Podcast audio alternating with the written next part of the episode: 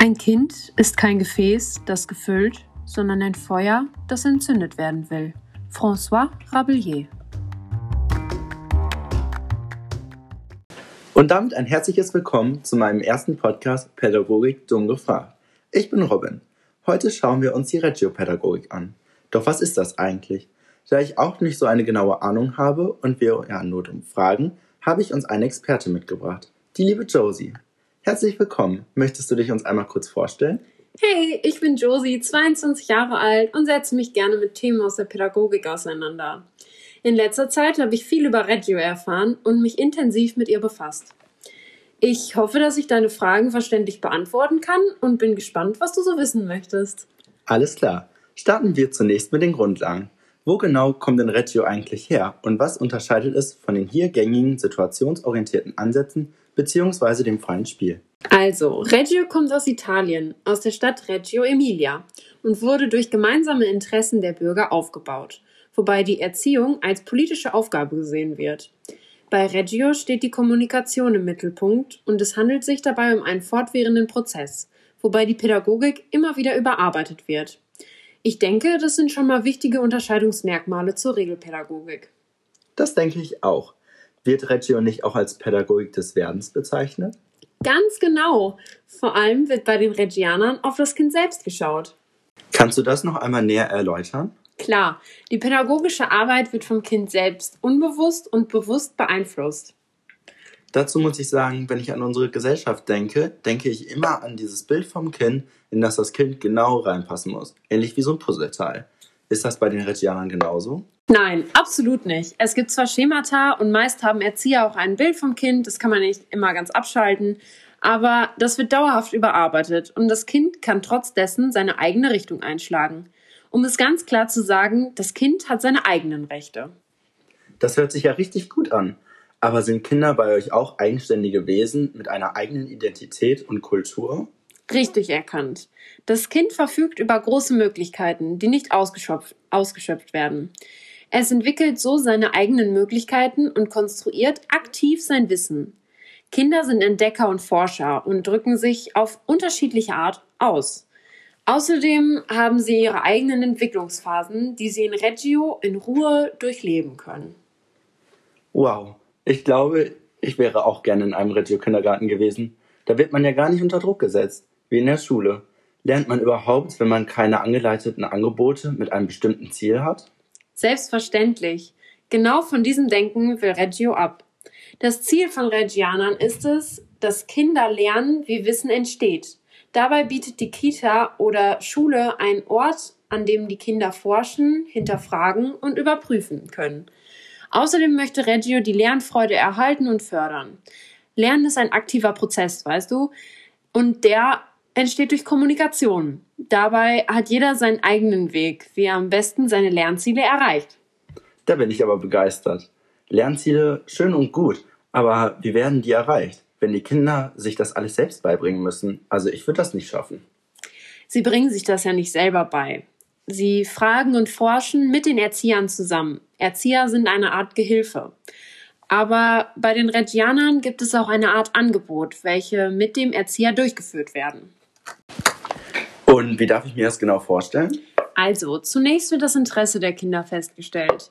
Dann bekommen sie einen Gegenstand, mit dem sie sich bekannt machen können. Ähm, wie soll ich das beschreiben? Ähnlich wie so ein Flirt einfach. Ähm, danach setzen die Kinder sich darstellerisch damit auseinander in Form von Modellen oder Bildern. Es werden Vermutungen angestellt und Lösungsversuche durchgeführt.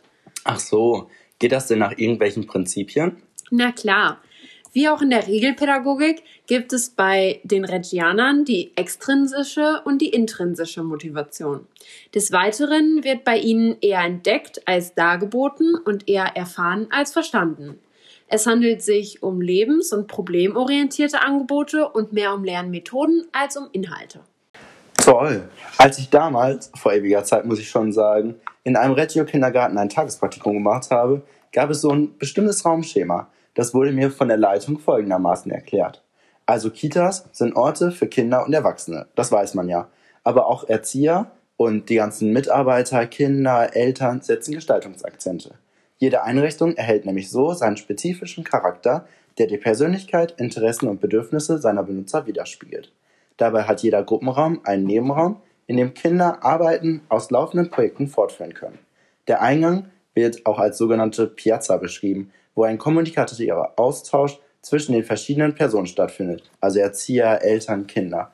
Der Speisesaal, welcher sonst eigentlich immer gefühlt am Ende der Kindertageseinrichtung ist, muss ich sagen, habe ich so aus Erfahrung wahrgenommen, wird auch als Kinderrestaurant hier bezeichnet und ist recht zentral und bietet so mehrere Gänge-Menüs täglich.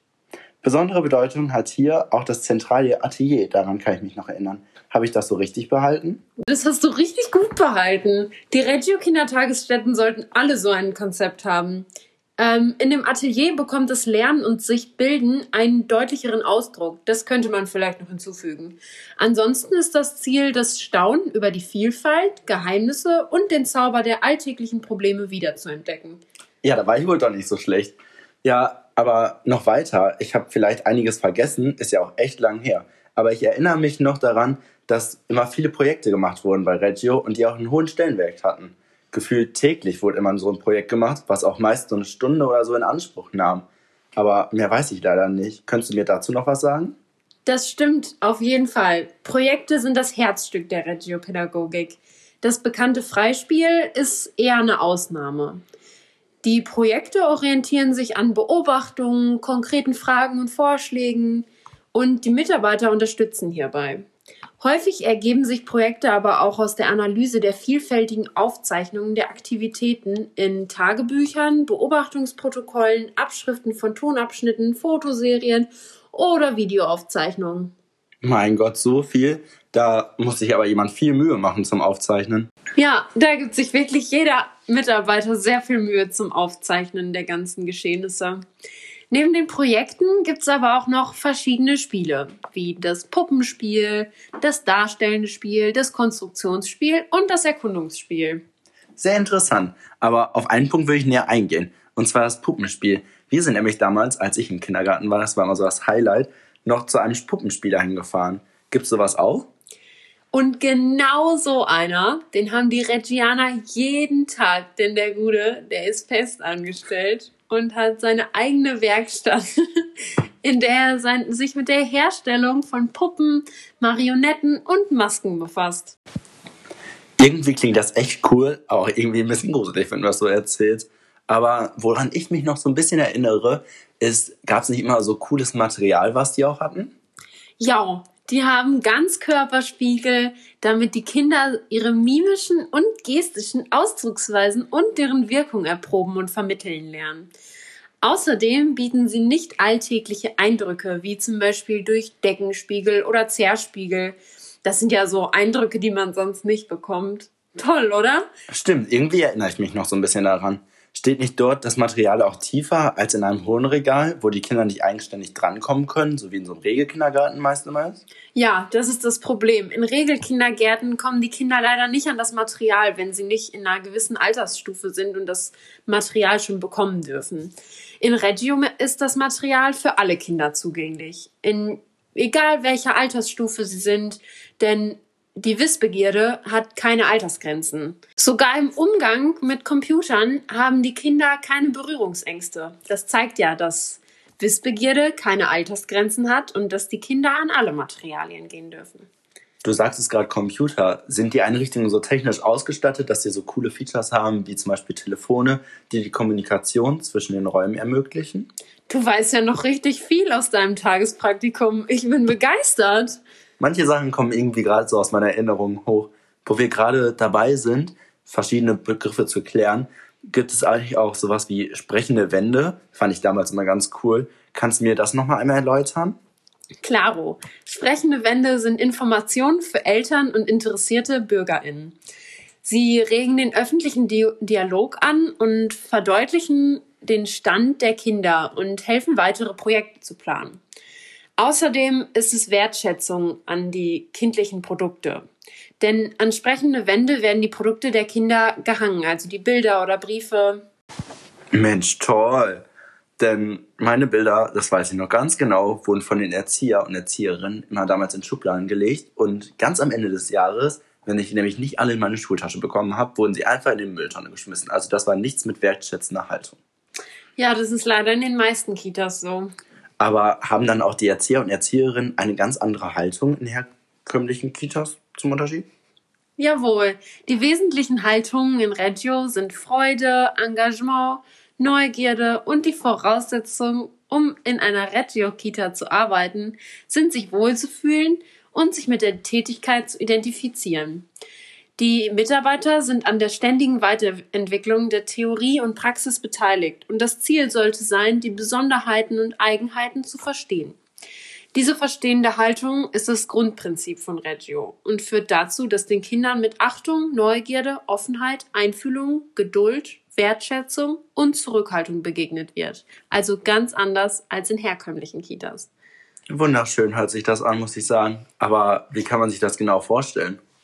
Die ErzieherInnen sind eine Art Forscher. Sie begegnen den Kindern dialogisch und ihr Ziel ist es, die Sichtweisen der Kinder wahrzunehmen und zu klären.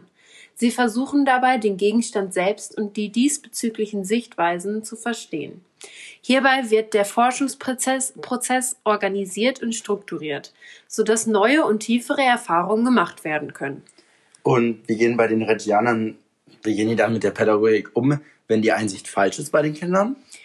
Den Kindern selbst wird nicht mitgeteilt, wenn sie etwas Falsches sagen. Das würde weitere Suchbewegungen der Kinder verhindern.